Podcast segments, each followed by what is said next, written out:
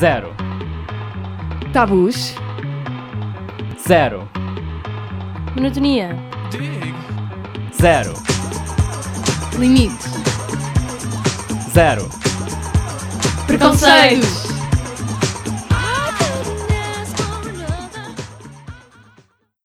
Oi, oi pessoas, bem-vindos a mais um episódio. Estamos aqui outra vez na Rádio Zero.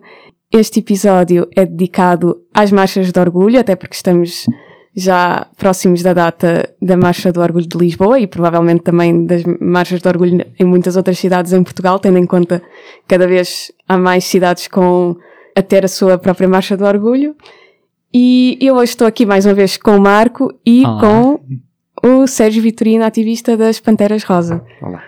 Pronto, uh, Sérgio, tu também fazes parte da, da comissão organizadora da Marcha de Lisboa, certo? Verdade. Com, pronto, fazendo parte das Panteras Rosa. Uh, faço parte deste ano, estive também o ano passado e acho que serei, se não estou enganado, a única pessoa fundadora que ainda está na estrutura. Fundadora da marcha. E tu falaste no episódio passado, Não, mentira, porque Não. agora há uma que está de volta, que é o Ah, António, o António. Tu falaste também que uh, no episódio do- sobre o 25 de Abril que também estiveste ligada à criação da Marcha do Porto.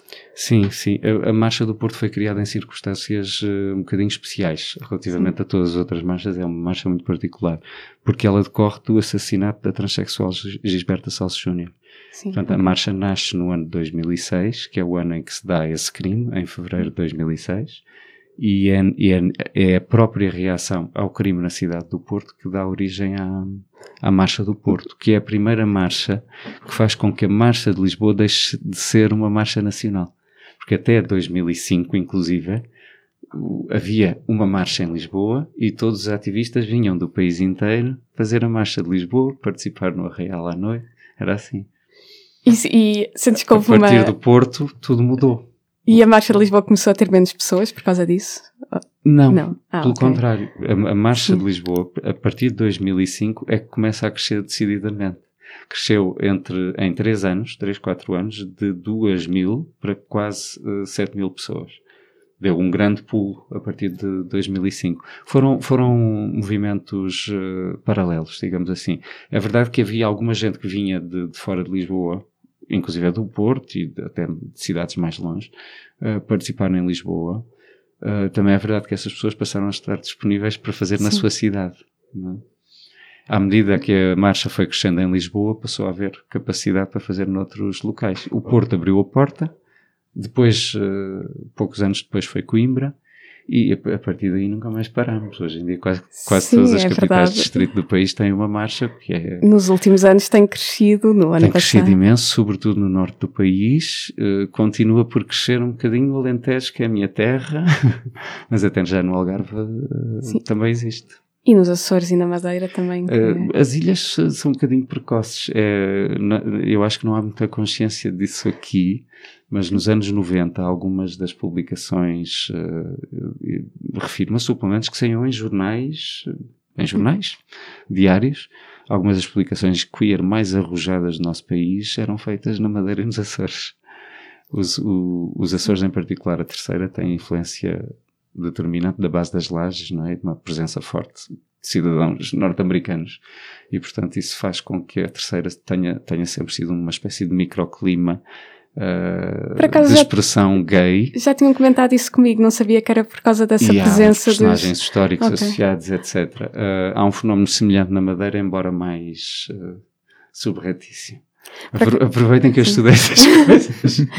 Por acaso tem piada, estava-me agora a lembrar isto, até tem a ver mais com o 25 de Abril. Há uns tempos ver um documentário feito pouco depois do 25 de Abril nos Açores, em que iam falar com as pessoas sobre se sabiam o que se tinha passado, e notava-se que as pessoas não tinham bem. Pronto, as suas vidas iam continuar iguais e é que havia um certo isolamento do, do que se estava a passar politicamente no resto do país. Isto é engraçado porque, se calhar, em, certas, em certos assuntos até foi uma coisa boa. Uhum. E ter, o facto de ter permitido, se calhar, até ser. se- Os movimentos terem sido relativamente precoces. Sim, é A interessante. palavra insular quer, quer mesmo dizer aquilo que significa. Sim. as ilhas já são de si microclimas, naturalmente. Né? Não sei se já viveste numa ilha, mas a sensação é realmente de, de, de isolamento. Assim, uma sensação Estás a ver essa bastante- sensação? O que é interessante de ver é que ela não é exclusiva a ilhas. Em algumas zonas da Grande Lisboa ou do Grande Porto, por exemplo, tu vais encontrar sítios tão insulares como qualquer ilha dos também- Açores ou da Madeira. Também é interessante. Socialmente e economicamente desfavorecidos, excluídos, há, muitos, há muitas ilhas, não é? há muitas eh, situações de isolamento social e cultural eh, distintas. E Portugal tem tantas bolsas de pobreza, tanta desigualdade social em geral, que é evidente que as nossas questões ainda têm que ser muito trabalhadas. Estar, estar, o movimento das marchas estar a desenvolver-se desta maneira significa que já penetramos alguma coisa, que as pessoas perderam o medo re- regionalmente, e isso é extremamente importante, porque aqui há uns anos nós só íamos a cidades como Viseu ou Braga porque havia situações de discriminação e de agressão. Eh, nunca porque há uma marcha ou uma iniciativa LGBT ou, ou uma associação. Avan- Avançou-se muito desse ponto de vista, conseguimos, acho que conseguimos sair dos grandes centros urbanos, que era, que era, um, era um grande desafio há 10 anos atrás. Algum sucesso tivemos. Mas entre Lisboa e Porto, as essas duas primeiras marchas ainda houve um grande intervalo. Muito grande, sim. A primeira marcha em Lisboa é no ano 2000 e, e o Porto é só em 2006 e por via desse caso terrível de- do assassinato da Gisberta. Eu não sei, eu penso que não, não haveria, não teria havido nessa década uma marcha do Porto se não tivesse havido esse homicídio. Tens ideia de qual era a dimensão da primeira marcha de Lisboa? Tenho. Éramos 400 pessoas. Ah, ainda é, já, já era um número. Por acaso tem- agora tenho visto a, Metade eram heterossexuais. a sério. Sim, eu, eu estou a ver fotografias de há 20 anos. Pois eu E também. Estou a analisar são- algumas delas em detalhe. Vamos lá ver quem é que aqui E as está. fotos são tuas, penso. E eu conheço as que têm toda a aparecido. gente. Eu conheço toda a gente. Algumas são. Algumas ok. há, há fotografias de outras pessoas. Ah, ok. Uh, temos, uh, as minhas foram primeiro porque é mais, é mais fácil de publicar. Sim. É? Porque as, as fotografias, há questões de direito de imagem, há questões Uhum. de, de proteção de imagem. Há uma nova lei que Pois é temos que verdade. respeitar. Basta uma pessoa não querer aparecer que nós temos que retirar a fotografia. Quando são fotografias que fui eu que tirei, é mais fácil. Mas há outras pessoas envolvidas e há outras fotografias que vão aparecer. Acho que ainda só vi Há muita gente a dar imagens à marcha neste momento para fazer essa história. Mas isso é. Epá, não sei. É uma- eu quando vou à marcha já tenho. Já é, já, já é um ambiente que eu acho que é bastante particular dentro de. Não sei, dentro de. Parece ser assim uma espécie de culminar do ativismo que se faz durante o ano. Não sei se é essa sensação que tens. Nem quero imaginar o que é que seriam as primeiras marchas, que, que devia ser um ambiente ainda mais familiar entre as pessoas que lá estavam. Era bastante. A, a primeira, vocês já perceberam, era muito pequena. Sim. Para aquilo que conheces toda a gente. Muitas pessoas estavam em apoio, claramente. Mas isso ainda acontece hoje, não é? Há muitas pessoas que vão independentemente da orientação sexual. Mas ali notou-se, não é? Como era pouco, co- como era um grupo mais reduzido, ali notou-se, ok, há aqui uma quantidade considerável de pessoas que está aqui para dar apoio à causa, não necessariamente por envolvimento próprio. Ah, a outra característica que eu notei e que depois comprovei ah, foi que tinha uma esmagadora maioria de mulheres. E isto aconteceu nas três primeiras marchas. E não é por acaso. O movimento lésbico não só é a origem da marcha em Lisboa, é de uma assembleia do Clube SAF que vem a, proposta de fazer a primeira marcha, ah, como ah, provavelmente em toda a primeira década do movimento LGBT são os grupos lésbicos que mexem tudo. Mesmo quando isso depois não se reflete nas direções das associações, nos membros eleitos para a direção, em que só se vêem homens. E, no modo geral, em termos dos coletivos, não se vê essa, essa As, presença. as mulheres eram claramente maioria do ativismo, da massa crítica, da força de trabalho e foram claramente elas que, que montaram, que criaram, que montaram e que fizeram acontecer a marcha. Os gays tiveram medo. Se, tive- se tivermos que comparar o que é que foi a atitude, de- Sim. as, as atitudes dentro da comunidade relativamente à primeira marcha, elas é que tiveram Mas a essas, coragem para sair à rua. essas pessoas, entretanto, já, algumas delas ainda se encontram ligadas ao ativismo. Algumas sim, mas poucas, muito poucas. Isso foi há 20 anos, né? Pois, As é pessoas verdade. vão desaparecendo. São, é- são, são tudo pessoas que estão próximas. Por exemplo, agora para a marcha foi muito fácil encontrar a maior parte destas pessoas porque se mantêm ligadas de alguma maneira. Aparecem, se calhar, no festival de cinema ou em algum Sim. momento durante o ano ainda nos vemos. E foi relativamente fácil chegar à maior parte delas e pedir e perguntar o que é que tinham em casa, não é? O que é que tinham lá no Sim. baú de há 20 anos atrás. Algumas apareceram até com coisas de há 30 anos atrás. E está a ser um trabalho histórico uh, fascinante, muito difícil, Sim. mas vital para a comunidade LGBT. É mesmo vital, porque nós somos uma comunidade sem memória, não é? A vossa geração não, já tem 20 anos de memória.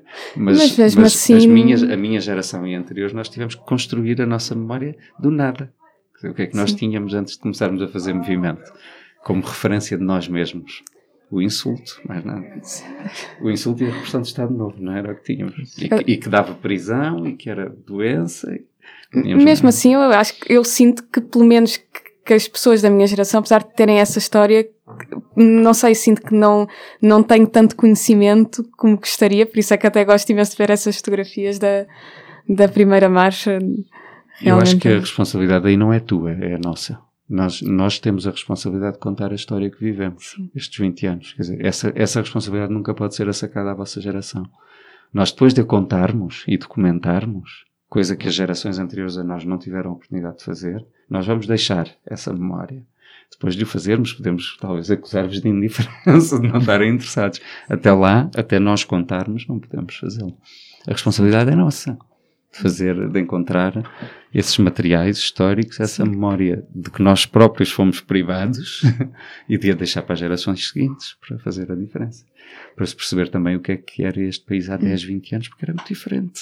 Isto mudou eu, muito mesmo. Eu, por acaso, eu, eu estou na, na mailing list da da comissão organizadora da MOL e lembro-me perfeitamente do ano passado de um mail que tu mandaste sobre estarem a fixar cartazes na rua e de haver pessoas que saíam dos carros para vos agradecer. E não sei, achei isso surreal. Porque é uma coisa que agora uma pessoa não imagina bem. É, é difícil, é difícil perceber. Há de ter sido, não sei, eu a primeira vez que vi a palavra poliamor, por exemplo, foi num debate também numa universidade. E foi assim uma revelação eu ainda nem Sim. tinha lido o significado e pensei, isto, isto, isto tem alguma coisa a ver comigo. Basicamente, Sim. tinha que ver com a minha prática amorosa hum. dos 20 anos precedentes. Sim. Eu não tinha uma palavra para a coisa, né? Nós há 20 anos o que fizemos quando começamos a dar nomes às coisas foi isso, damos às pessoas termos, palavras, referências com que se identificarem, quando muitas vezes elas não tinham mais nada senão o insulto. E a realidade Sim. era mesmo essa, não havia mais nada. Eu cresci, e eu só tenho 45 anos, eu cresci a achar que era o único. Eu, Sim. eu fui à noite gay, ter a pior, a pior experiência da minha vida foi o meu primeiro contacto com a noite gay. em que fui assediado, não percebi nada. E, eh, a necessidade de um, de um ativismo talvez não seja tão clara hoje como era na altura, mas o, os motivos são exatamente os mesmos do que há 20 anos. Yeah. Um, um, deles é não deixar as pessoas descobrirem-se numa sociedade homofóbica sem um enquadramento. Perdidas na vida, sem referência, sem ter com quem falar, que as acompanhe, não é? É assustador. Fazer comunidade. Olha, e agora, no, esta marcha é, é, o aniversário dos 20 anos. Vai acontecer alguma coisa de especial? Não sei. Vocês já têm estado a, a divulgar as fotos? Não sei se. Sim, vai haver um conjunto de iniciativas de celebração. Aquelas fotos são uma pequena amostra de um acervo muito grande de dezenas de milhares de imagens e de vídeos, também de materiais de, da própria, das próprias marchas, cartazes, folhetos, pronto, aqueles materiais de museu. Uh, é um acervo muito grande do qual será necessariamente feita pelo menos uma exposição, provavelmente mais do que uma. Ótimo. Nós, nós em 2002, entre 2000 e 2002, quando digo nós, uh, eu tenho um bocadinho de tendência a dizer nós quando me refiro a todo o movimento LGBT que havia Sim. na altura, que éramos cinco associações, mas em 2002, 2000, 2002, montámos uma exposição histórica sobre a história da repressão da homossexualidade Estado, durante o Estado Novo, eh, sobre o qual depois foi baseado muito o livro de São José Almeida, os homossexuais e o Estado Novo, e uma série de, de coisas que hoje já são conhecidas. Mas uh, isto foi uma coisa feita entre ativistas, em, em 2002, foi apresentada num, num, numas telas de papelão improvisadas a corta e cola, e 20 anos depois é uma obra de referência para obras universitárias, porque nunca ninguém tinha mexido naquilo. Nunca ninguém tinha ido atrás daquela história. Histórias hoje conhecidas como a do Valentim de Barros, o, o bailarino homossexual que foi perseguido e institucionalizado durante o Estado Novo, surgiram por, por esse trabalho. Não foram historiadores, não foram jornalistas, foram as pessoas das associações LGBT que foram lá escavar e descobrir e que depois permitiram esses técnicos especializados desenvolver. A vontade vem sempre daqui. Nós estamos a abrir caminhos, não é? na maior parte dos casos, há pessoas que, se não fosse o associativismo, se não fossem as marchas, as iniciativas visíveis que, que temos, não teriam outra coisa senão o seu entorno homofóbico. Porque a realidade é que a maior parte das pessoas continua a crescer num entorno homofóbico. Acho que isto é, é inegável, não sei. Se calhar Sim. há pessoas que acham que não, que já está tudo muito Acho que há pessoas que acham que não. Eu, quando comecei a saber das quando comecei a saber das marchas, ainda não estava alto publicamente, a narrativa geral era que as marchas eram um convite à promiscuidade, à desordem pública, ou então uh, que eram um foco mal feito e, e menosprezavam o efeito que elas tinham, só a visibilidade, dizendo que não devia estar a acontecer em Portugal, devia estar a acontecer em outros países muito mais necessitados. Mas este foi um ponto só mesmo. Esses eram os focos normais em 2000 e, daria 11, uh, não, um bocadinho mais cedo, 2009, quando eu comecei a ouvir falar das marchas. Mas eu gostaria de saber um bocadinho como é que era a opinião pública das marchas desde 2000 até. E o que é que tem mudado e o que é que não mudou? Bem, em 2000 havia um sentimento, um sentimento muito forte em alguns setores da comunidade gay de que as pessoas trans deviam ser expulsas da marcha. Isto porque a comunicação social uh, tinha tendência a, em vez de fazer a cobertura das marchas, se limitar a fotografar umas pessoas que faziam transformismo e apresentar sempre aquilo como a imagem da marcha, e as pessoas com o argumento de que isso uh, danificava uma imagem de uma comunidade diversa e tal, queriam expulsar as pessoas de, das marchas. Portanto, foi uma das primeiras coisas que tivemos que nos opor ferozmente. Uh, é um carnaval, então que seja um carnaval. Tem direito claro. a estar nas e marchas, agora, ponto continua, final. Continua a haver se, quer, se querem começar a excluir pessoas das marchas, auto-excluam-se vocês Qual já. É que foi a, a marcha agora no ano passado? Não sei se foi Londres. Eu já mencionei isto no episódio, que também tinha um grupo, era lésbicas, eh, uhum. not queer, um, lesbians um not queers, sim. umas coisas assim. Pois. É, pronto, é, no fundo é mais ou menos a mesma ah, sim, mas uh, há muitas dinâmicas de discriminação internas, sim. não é? E de autodiscriminação. O sentimento domina, do, que dominava no início das marchas é que não devia haver marchas.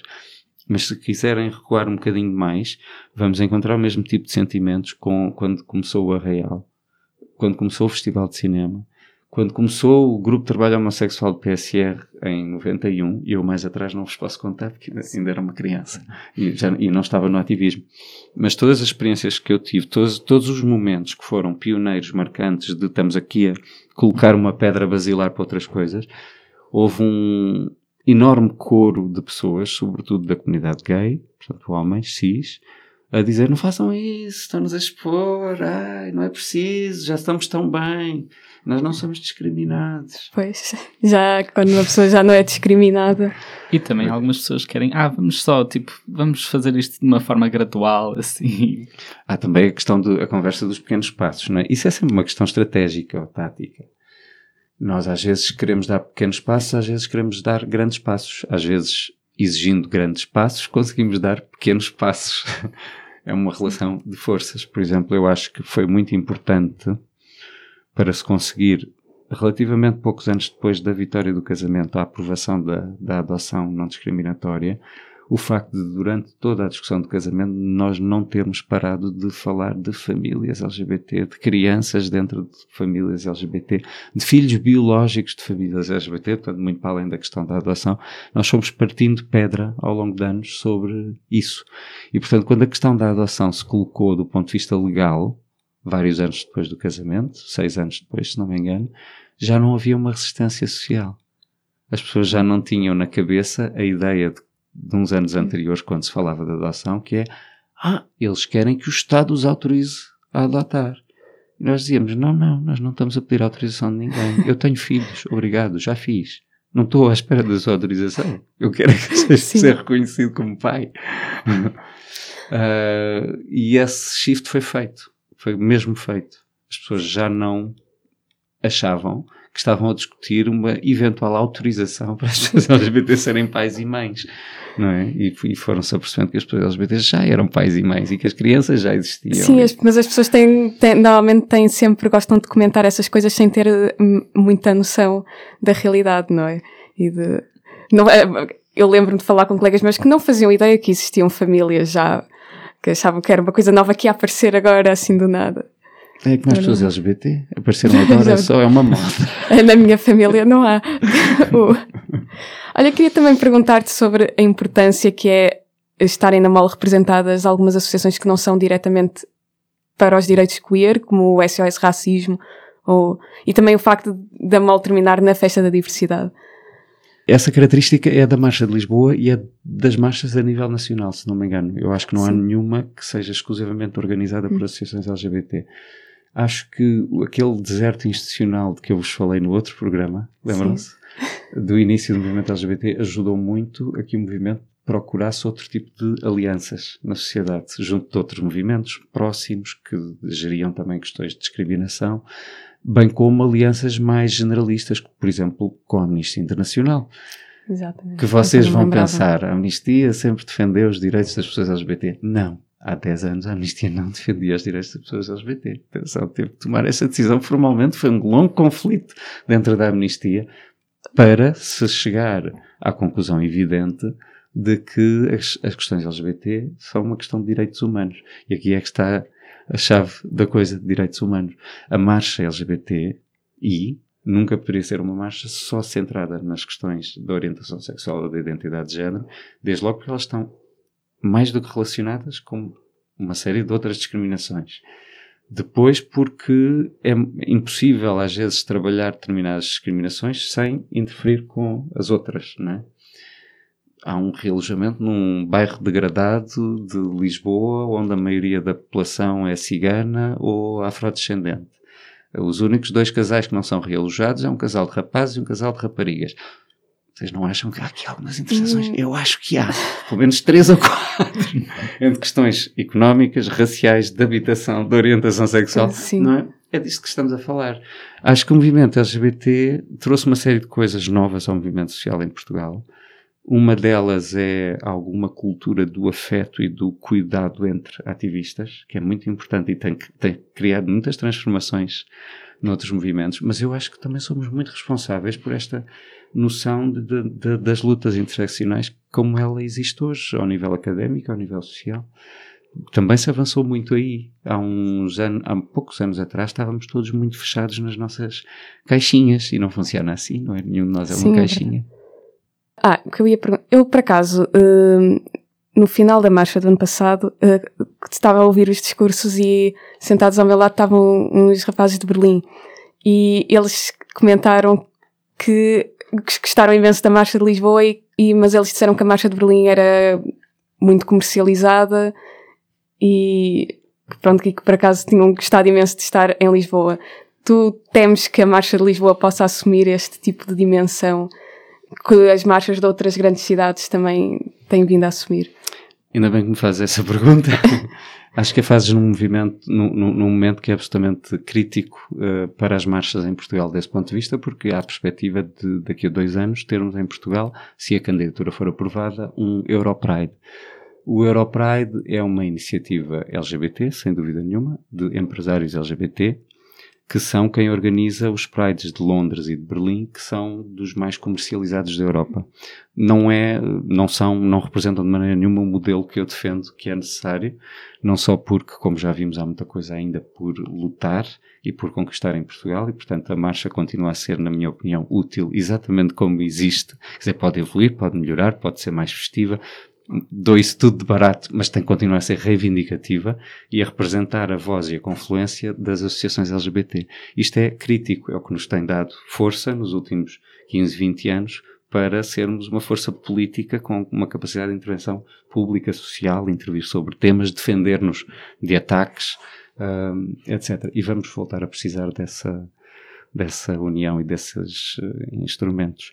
Um, há uma ofensiva o termo é um bocadinho militarista, mas há claramente um movimento de apropriação das questões LGBT, tanto económico como político, uh, e confluem neste fenómeno turístico massivo que é a nova realidade de cidades como Lisboa e do Porto.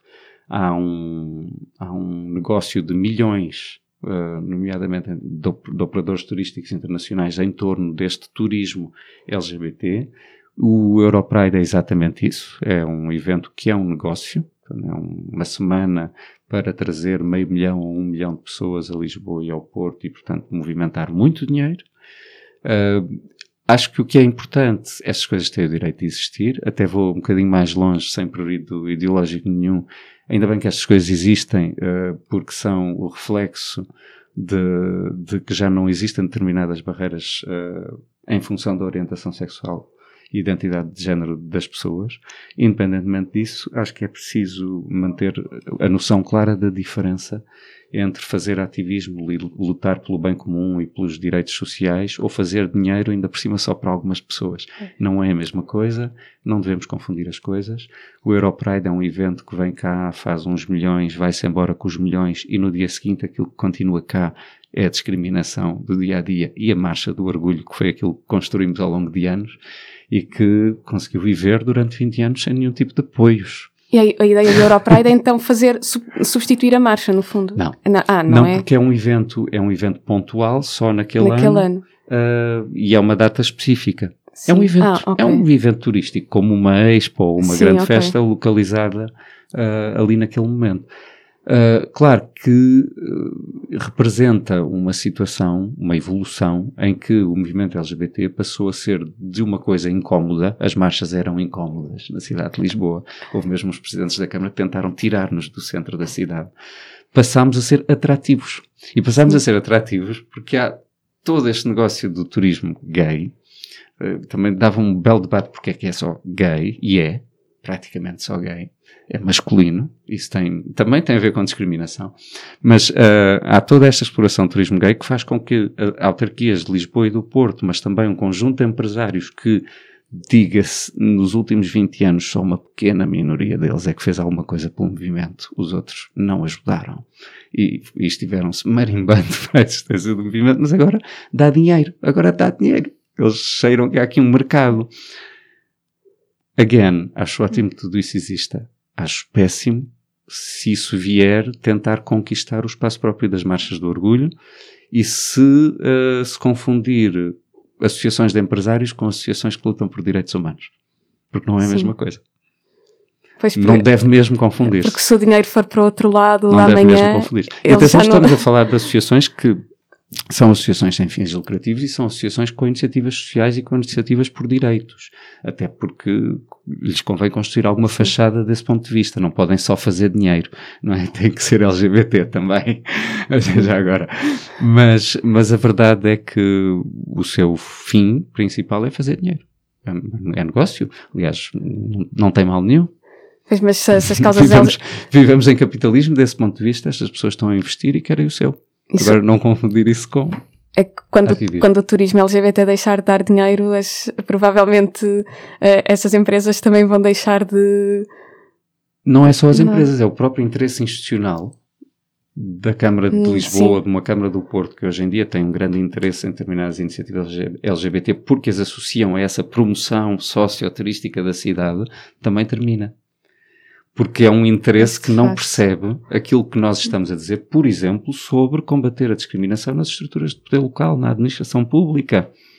Não é? A Câmara, a Câmara de Lisboa, assim como qualquer outra Câmara do país, em vez de olhar para a comunidade LGBT como um nicho uh, de consumo, como clientes de consumo, devia olhar para nós como uma comunidade reivindicativa que ainda por cima tem reivindicações dirigidas ao poder local há muitos anos e nenhuma delas foi até ao momento ouvida. Aquela minúcia de que, de que já falámos, não é? Sim. Que avançámos muito em termos legais, mas depois vamos ver o que é que são as práticas cotidianas hum. nos serviços. É? A discriminação continua lá.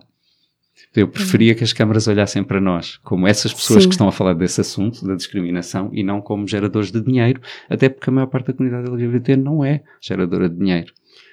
Nós não somos maioritariamente homens gays, brancos, sem filhos, sem encargos familiares e com salários acima da média. Desculpem. A maior parte das pessoas LGBT que me rodeia é jovem ou não, mas é precária, porque em Portugal quase toda a gente é precária e vive mal e com dificuldades. E portanto essa é a nossa realidade, para lá do glamour das festas e de quem quer fazer muitos milhões com o turismo gay. Nós continuamos cá no dia seguinte com as necessidades da comunidade de cá. É as pessoas que vivem o cotidiano daqui com os meios que têm aqui. Muito obrigada mais uma vez por ter estado connosco. Obrigado. Eu vou então apresentar a música de hoje. Uh, eu para o episódio de hoje escolhi uma música do Fado Bicha, que eu suponho que os nossos ouvintes já conheçam, mas para quem não conheça, Fado Bicha é uma dupla de artistas que pegam em músicas uh, conhecidas do, do Fado e que basicamente dão-lhes uma nova vida fazendo uma nova letra mais atual e que põe o dedo na ferida daquilo que são muitos dos problemas atuais da sociedade. Grande, grande parte das músicas tem a ver com temas queer. Também eu gostei muito da, da, música que eles fizeram agora há pouco tempo, da Lisboa Não Sejas Racista, que é uma adaptação do Lisboa Não Sejas Francesa. Para o episódio 2 escolhi uh, a música que eles gravaram agora há pouco tempo em estúdio e que saiu aliás o videoclipe, que eu recomendo que vejam, em que por acaso o Sérgio aparece como figurante, uh, que se chama O Namorico do André, é uma adaptação da música O Namorico de Rita. E pronto, uh, eu vou só ler, eles no, no fim do vídeo aparece um, uma espécie de dedicatória que é para todos os poetas, intérpretes e músicos LGBTI da história do fado que não puderam criar e retratar livremente as suas identidades e experiências na sua obra. E pronto, espero que gostem da música, não se esqueçam, vão ver o vídeo. Obrigada, Rádio Zero, e até para a semana.